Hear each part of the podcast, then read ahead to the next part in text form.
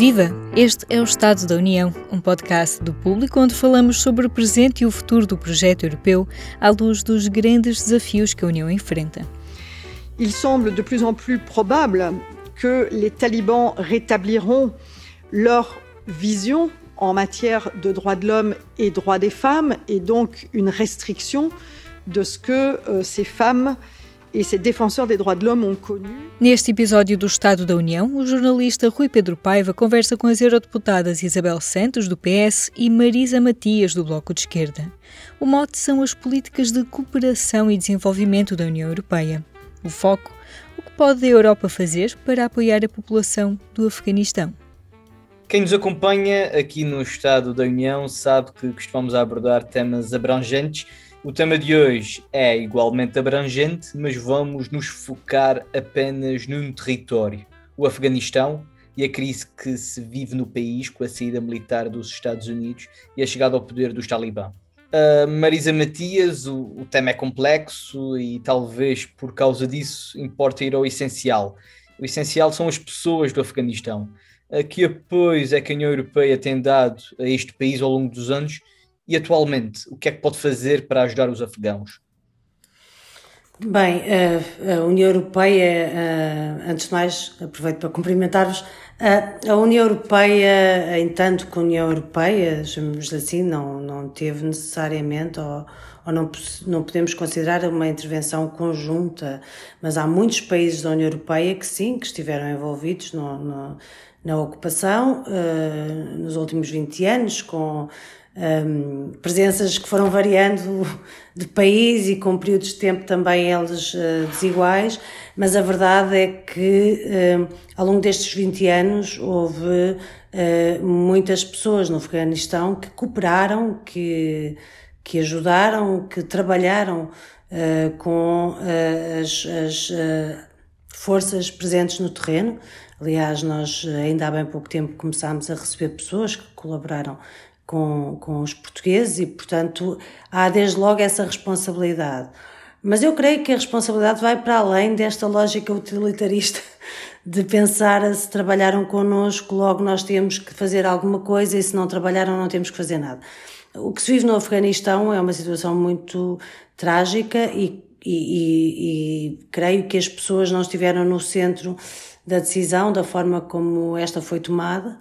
Um, e isso é muito evidente, por um lado, porque estas pessoas que colaboraram foram acauteladas, a sua proteção e das suas famílias, e por outro lado, nada foi pensado, como se fosse a primeira vez, nada foi pensado em relação à possibilidade de se criar corredores humanitários ou uh, de se receber uh, refugiados enquanto União Europeia. E infelizmente aquilo que nós temos ouvido e que temos assistido por parte de, de líderes da União Europeia e de líderes de alguns dos governos da União Europeia é precisamente o contrário, é dizer, uh, como ainda agora assistimos a, a, a, ao que foi a posição dos líderes da Áustria, da República Checa e da Eslováquia, a dizer que não há lugar para afegãos uh, na Europa. E, e, portanto, numa lógica, como se fosse a primeira vez que acontece, de tentar, por um lado, financiar ou fazer uh, transferências de verbas mais avultadas para os países uh, vizinhos, uh, neste caso para o, para o Paquistão, para o Irão e para outros países vizinhos, e no caso disso falhar, então abrir a porta para se negociar com Erdogan e com a Turquia e para que a Turquia sirva de tampão, digamos assim, a, a estes refugiados. Ora, nós já assistimos a isto. Já assistimos a isto muito recentemente, desde logo com a, a, guerra na Síria e a forma como os países vizinhos uh, acolheram, e o caso do Líbano, o caso da Jordânia são, são particularmente exemplares desse ponto de vista, e a Isabel Santos uh, que preside atualmente a delegação dos países Maastricht sabe bem disso, como, como é, é uma parte determinante de qualquer discussão que se possa ter em relação a estes países, uh, porque tem a ver com países que acolheram, que ultrapassaram muito mais do que as suas capacidades, que vivem em crises, também eles em crises económicas, crises sociais, crises ambientais, etc. E, portanto, que, que tiveram esse problema. Não, não foi o reforço da ajuda que, de certa forma, acabou por resolver a questão de fundo. E eh, depois, passado alguns anos, com o esgotamento da capacidade dos países vizinhos, as pessoas começaram mesmo a querer chegar à Europa. A, a, grande vaga de pedidos ou tentativas de chegar à Europa foi em 2015 e a guerra na Síria começou em 2011, portanto foi um período de quatro anos. Aqui parece que se quer cometer esse erro, quando, do meu ponto de vista, o que devíamos estar a discutir neste momento era precisamente a forma de, por um lado, apoiar da melhor forma possível e, e, e a saída das tropas não foi não acautelou as necessidades das pessoas, isso para mim é, é muito evidente, mas já estou a falar há muito tempo, não vou desenvolver este ponto. E em segundo lugar, estamos a falar de facto de responsabilidades que eh, nos assistem do ponto de vista do direito internacional e daquilo que são as nossas obrigações e que não podem estar apenas ligadas a pessoas que puderam apoiar ou não apoiar forças europeias que estiveram no Afeganistão. A nossa responsabilidade vai muito para além disso, é uma responsabilidade coletiva global e eu esperava que neste momento estivéssemos a fazer o que não fizemos com a Síria, mas que devíamos fazer desde logo agora, que era discutir a sério a existência de corredores humanitários para que as pessoas não tivessem que ter ainda mais dificuldades além de todas aquelas que já estão a existir neste momento e pudessem ver a, a sua segurança e os seus direitos reconhecidos, que é coisa que parece que não está a acontecer. Isabel Santos, eh, parece que há aqui duas, duas frentes, isto é, por um lado, a, a questão de atuar no terreno, isto é, no, no, Afeganistão, e por outro lado também fazer da União Europeia um espaço para acolher uh, uh, quem quiser sair do Afeganistão neste momento. Por, por onde é que passam as responsabilidades da União? As responsabilidades da União passam, como já bem salientou a Marisa, uh, por um lado, pelo facto de eh, ter estado associado, alguns dos Estados-membros terem estado, ter estado associados a, estas, a esta operação uh, no Afeganistão. Estivemos lá com os Estados Unidos, muitos destes países, e partilhamos objetivos nessa altura. É bom lembrar-nos bem do que foi a Cimeira das Lajes e lembrarmos-nos muito bem todos de tudo o que aconteceu depois. Não podemos agora lavar as mãos como Pilatos e fazer de conta que não é nada connosco olhar para o lado. Depois, Uh, e há aí logo uma, uma responsabilidade. Depois há a responsabilidade que, que se adquiriu durante esse tempo de, com as pessoas que colaboraram com os países da União Europeia, com a NATO, com as Nações Unidas, com os Estados Unidos.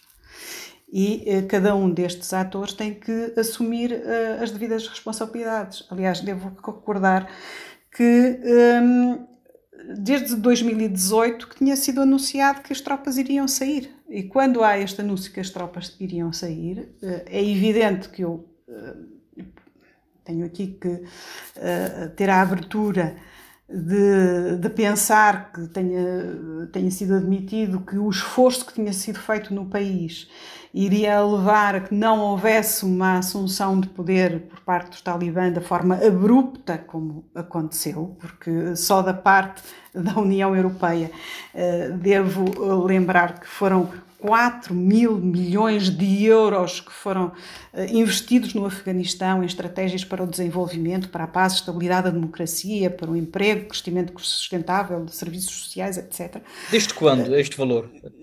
Desde 2002.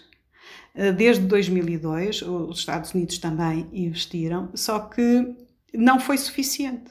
Não foi suficiente, não foi capaz de criar uma estrutura de Estado um, eficaz e suficientemente robusta.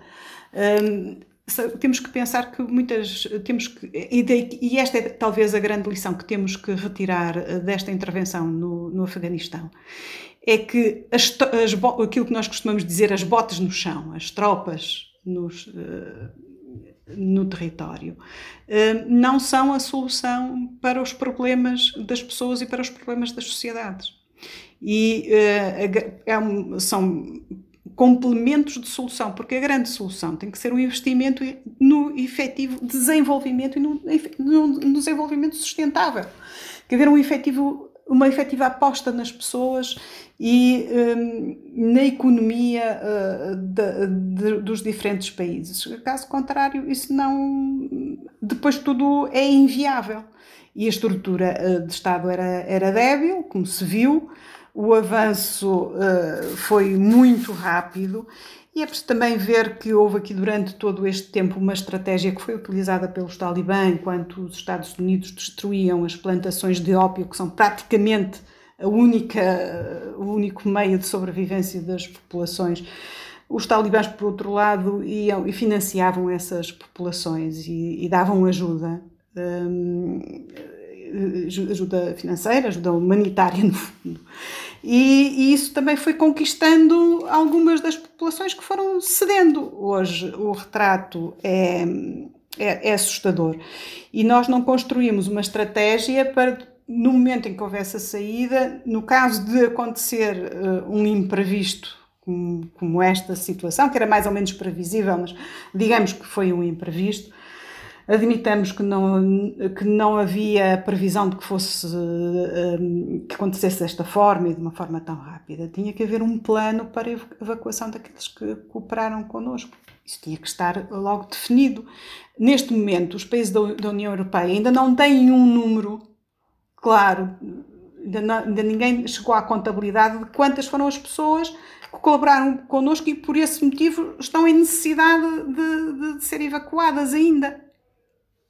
Agora, o que temos que construir é, primeiro, uma estratégia para a evacuação dessas pessoas, eh, depois, uma, um, corredores para que aqueles que querem sair possam de facto sair e que têm absoluta necessidade de sair porque vão ser perseguidos. Uh, falamos de ativistas, falamos de, de, artistas, falamos de mulheres, falamos de imensa gente que vai ter necessidade de, de sair porque tomaram posições, deram a cara por, por outros valores e agora vão ser perseguidos. Uh, temos que criar corredores humanitários para que essas pessoas possam sair de uma forma ordeira, segura, sem problemas, uh, sem os sujeitar uh, a mais riscos que aqueles que já estão uh, sujeitos.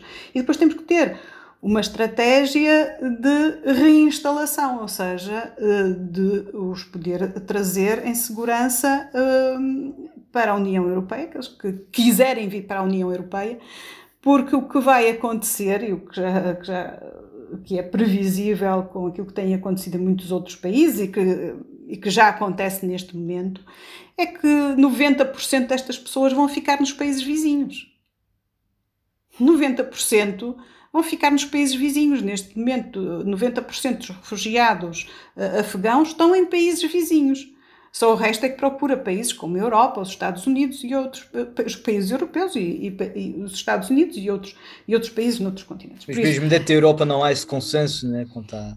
Agora, dentro da Europa é preciso haver a consciência de que será muito pouco, serão muito poucos aqueles que procurarão a Europa comparando com os países vizinhos que estão em, situações, eh, em situação difícil e que é preciso uh, criar entre nós um mecanismo solidário de partilha da responsabilidade, porque ao abrigo da Convenção de Genebra nós temos a responsabilidade e a obrigação e a obrigação de dar asilo a estas pessoas. O que há é que criar um mecanismo de repartição para que não sejam os chamados países da boa vontade a ficar sobrecarregados e os outros países a pura e simplesmente fechar as suas portas. Isto é algo que não foi criado, nós não aprendemos, eh, não aprendemos e não fomos proativos depois da, da crise de 2015. Nós tivemos a denominada crise de 2015, porque eu continuo a dizer que não foi uma crise, foi, eh, se foi uma crise não foi de refugiados, foi de falta de vontade política e de coragem política na altura para assumir as responsabilidades. Um, continuamos na mesma situação, o Pacto para as Migrações e Asilo continua uh, sem grande evolução e continuamos a não ter uma resposta comum e uma resposta solidária para este problema. Com a ausência desta resposta, estamos na iminência de um desastre, mais um desastre humanitário. E temos que assumir a responsabilidade por esse desastre. Uh, Marisa Matias, uh, Isabel de Santos fala num desastre uh, humanitário. A própria Marisa há pouco dizia que a saída não foi feita de forma a cautelar os afegãos. neste momento temos os talibã no poder.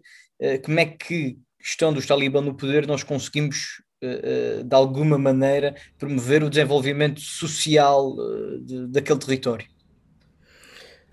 Eu acho que, que é uma contradição nos termos, não é? Uh, nós percebemos ao longo da história dos talibã, e os talibã não são estranhos aos países ocidentais, muito menos aos Estados Unidos, que tanto ajudaram a financiar os, os talibãs essa organização, quando a ocupação vinha do outro lado do mundo eh, e, portanto, nós, nós conhecemos bem, infelizmente conhecemos bem a história dos talibãs. Há também essa parte, essa responsabilidade ehm, de se achar, erradamente, do meu ponto de vista, que os inimigos dos nossos inimigos são os nossos amigos e não são, e a prova disso uh, não está apenas nos talibãs, mas, mas é uma prova muito evidente. E, eu, obviamente, creio que não é possível conversar com uma força como os talibã, porque estamos a falar de um registro muito diferente. Um, de, de, ou seja, estamos a falar sequer da ausência da partilha de valores e de, e de objetivos e, e de uma linguagem comum sequer, quer dizer, desde que os talibã entraram, uh, dominaram uh, quase totalidade do país em tão pouco tempo, uh, tiveram imediatamente capacidade para pôr em prática um conjunto um, de medidas que mostram bem ao que vieram, uh, o encerramento das escolas, das universidades, uh, todos os ataques às mulheres, o apagar literalmente as mulheres da face pública do país. Não há uma mulher numa parede, não há uma mulher, não há um anúncio publicitário com uma mulher, porque todos eles foram eliminados, banidos imediatamente, e estamos a falar de facto de uma capacidade organizativa enorme uh, o encerramento dos bancos, o encerramento de todas as fronteiras e colocar literalmente toda a população do Afeganistão uh, num, num gueto no, no, com, e, e, refém do poder dos talibã. Eu acho que tudo isso nos vai mostrando um, bem quais são as dificuldades, ou seja, a, a dimensão das dificuldades que enfrentamos. Um, e, e, obviamente que também já assistimos a muitas alterações de posição uh, de alguns dos países, desde logo a China, a Rússia, por razões diferentes, mas que se disponibilizam para negociar, para fazer uh, caminho futuro com os talibã. Eu acho que nós não podemos estar num barco de fazer caminho futuro com os talibã, porque os talibã não há futuro. Um, e agora mesmo, uh, com o novo governo, que recentemente, uh, quer dizer, as, as, as, mudanças mais recentes que existiram, etc., que, que há uma tentativa, de certa forma, de mostrar como um, talibã mais progressistas, isto também mais é uma fofinhos. contradição nos termos, mais fofinhos, mais avançados, uma, uma espécie de talibã 2.0 é, é, é assustador e não podemos cair nessa armadilha. Aliás, basta olhar para a composição do governo.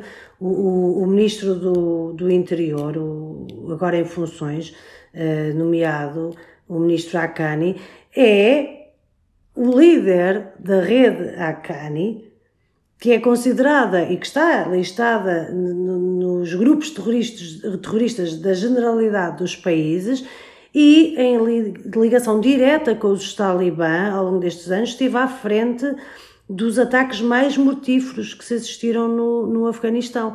Entre eles, eh, nós lembramos bem do que foi a explosão do, do caminhão em Cabul em 2017, quantidade de gente que ficou ferida e morreram pelo menos 150 pessoas só nessa explosão do caminhão. Portanto, é, são estas as pessoas que estão a assumir os postos determinantes e os lugares determinantes no governo. Eh, o que, é que se pode acho... fazer então? Bem, eh, isto é uma história muito longa, não é? Eh, eu continuo a achar que estamos a falar, infelizmente, do, da consequência de, um, de uma intervenção que nunca devia ter existido.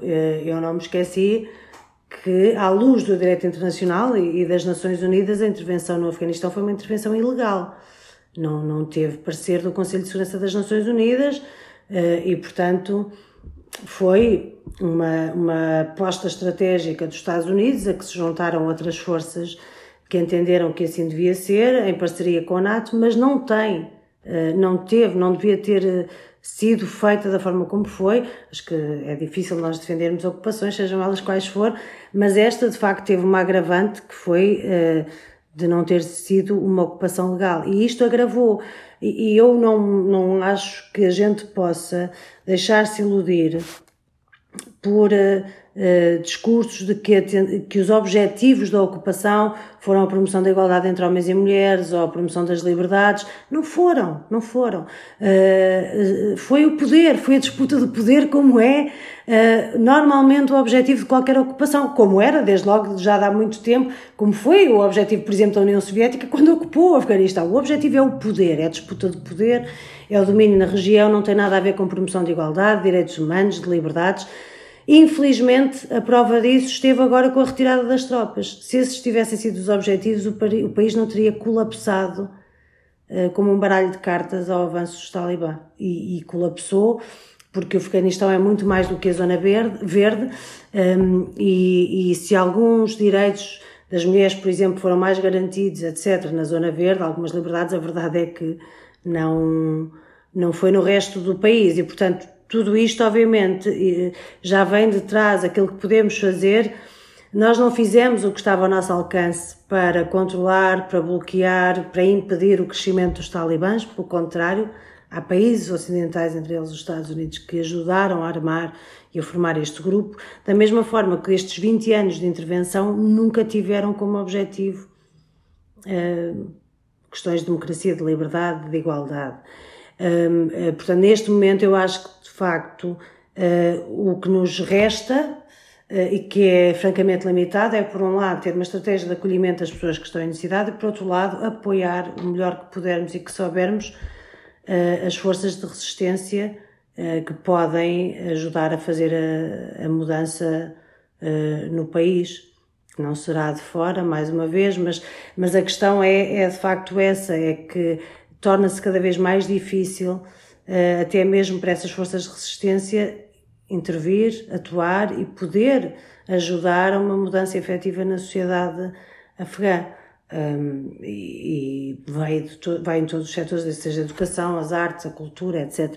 Tudo isso está completamente bloqueado e, portanto, eu não sei muito bem. Uh, o, que eu, o que eu sei neste momento é que estamos a, a, já a falhar, e ainda estamos a falar na, só agora, poucas semanas depois da, da, da, tomada do país pelos talibã, mas estamos já a falhar em termos daquilo que são as nossas responsabilidades uh, no apoio à população afegã. E, essa é uma coisa clara e evidente que creio que não há grande debate. Em relação ao resto, de facto, uh, é acolher estas pessoas e ajudar a quem possa ter condições de, de promover os valores democráticos e de resistir e lutar, que é uma tarefa hercúlea, diga-se de passagem, no contexto do, do Afeganistão atual.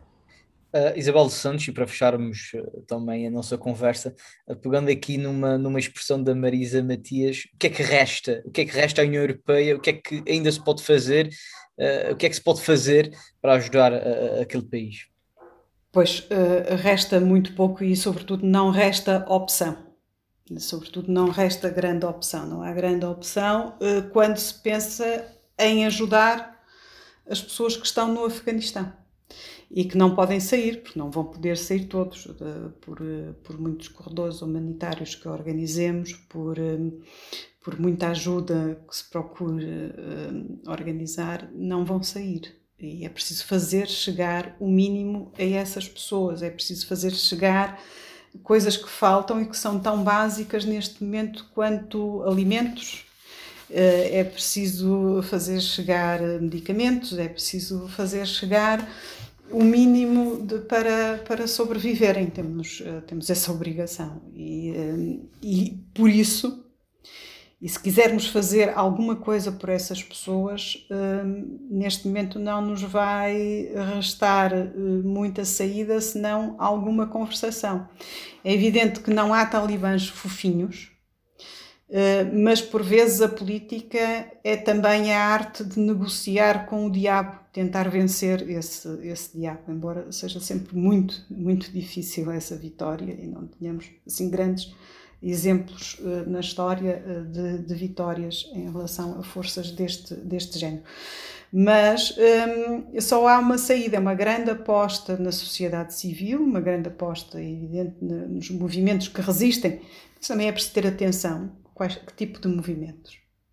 porque às vezes, porque lá está, temos aquele jogo de sombras de que falava um pouco a Marisa e que, que eu costumo dizer que é a invenção de monstros para combater os outros monstros. É preciso que não se repita essa história.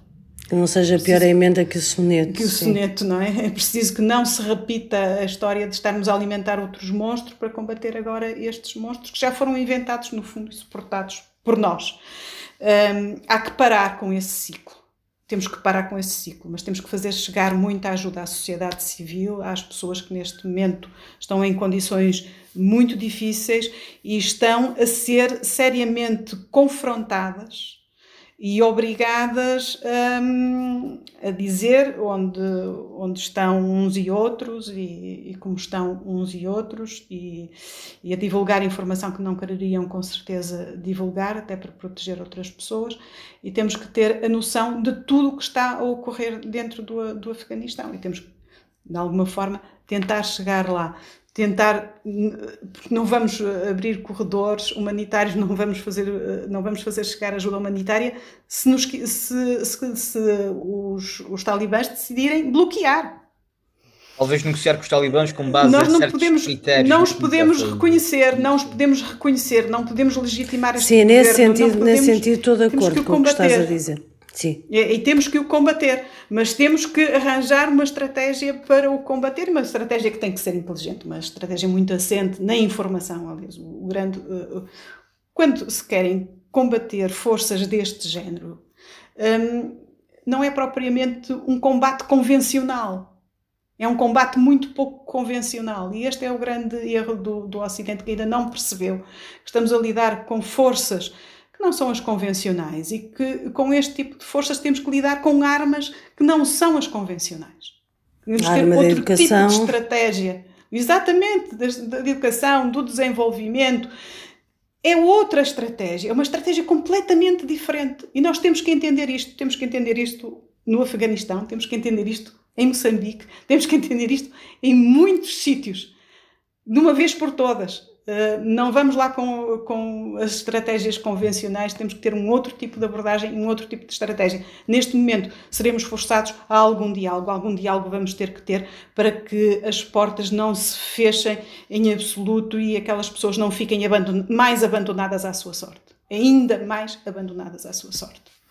Uh, Marisa Matias, queria só dizer alguma coisa para concluirmos, porque vi que queria aí intervir. Não, não, estava a dizer que, obviamente, quando eu estava a dizer não se fala com os talibãs, é, é, é no sentido de nem de perto nem de longe criar mecanismos de naturalização e aceitação. Mas, obviamente, eh, como dizia a Isabel Santos, e bem, para nós podermos fazer chegar alimentos, ajuda humanitária, etc., num país que está completamente fechado, eh, essa conversa tem que ser feita, mas é conversa da logística mais do que da, da política, porque infelizmente hum, é, é, verdade que uh, o grande fracasso da ocupação, se fosse necessário uh, chegar à identificação de algum, é este. Os talibã, no momento que as tropas se retiram, dominam praticamente o país todo e com um poder muito além do que se calhar nós conseguiríamos imaginar ao fim de 20 anos uh, e, e, fechar o país e fazer das pessoas reféns uh, no seu próprio território. É isso que está a acontecer. E é preciso não ter ilusões. 17 dos elementos deste governo estão na lista de sanções das Nações Unidas. Sim. É preciso não haver ilusões. Uh, temos o quadro muito claro. Dizem que este governo é provisório, vamos lá ver se será provisório ou não. Sim. E também estão a dizer agora, face às reações que já houve, até por parte da União Europeia, que houve já uma reação uh, de, de rejeição e em relação a este, a este governo, face àquilo que tinha sido anunciado como um governo inclusivo. Um, é preciso uh, não ter grandes ilusões, os perfis são estes. Agora, agora uh, há um porta-voz uh, dos talibãs que diz que o governo ainda não está completamente fechado, ainda haverá a inclusão de representantes de outras regiões. É preciso ver se essas regiões correspondem a outras etnias um, e, a outros grupos religiosos ou não. Um, é preciso ver o que é que vai acontecer. Não tenho grandes ilusões sobre o que vai acontecer eh, a seguir e não, também não tenho ilusões quanto ao perfil dos membros eh, deste governo. Agora, eh, estamos de facto a ter que negociar com o diabo, mais uma vez, a ter que negociar com o diabo. veremos se nesta negociação não se subtraem os valores europeus. Um, Isabel Santos, Marisa Matias, muito mais haveria a dizer, mas o nosso tempo chegou ao fim. Eu agradeço a vossa disponibilidade e até o próximo Estado da União. Obrigada. Uma conversa moderada por Rui Pedro Paiva com as eurodeputadas Isabel Santos e Marisa Matias. Voltamos já a seguir ao intervalo. Viva! Este é o P24. Olá, este é o Poder Público. Sobre Carris. Este é o Vitamina P. Vamos lá? Já segue os podcasts do Público? Subscreva no iTunes, Spotify ou na sua aplicação para podcasts.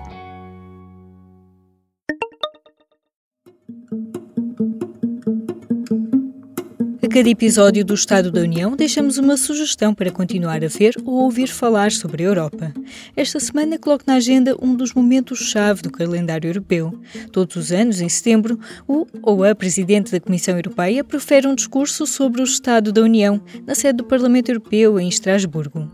Ursula von der Leyen fala aos eurodeputados, mas acima de tudo aos cidadãos de toda a Europa, sobre a sua visão da atual situação na União Europeia e no mundo, bem como as propostas da Comissão para o ano que se segue.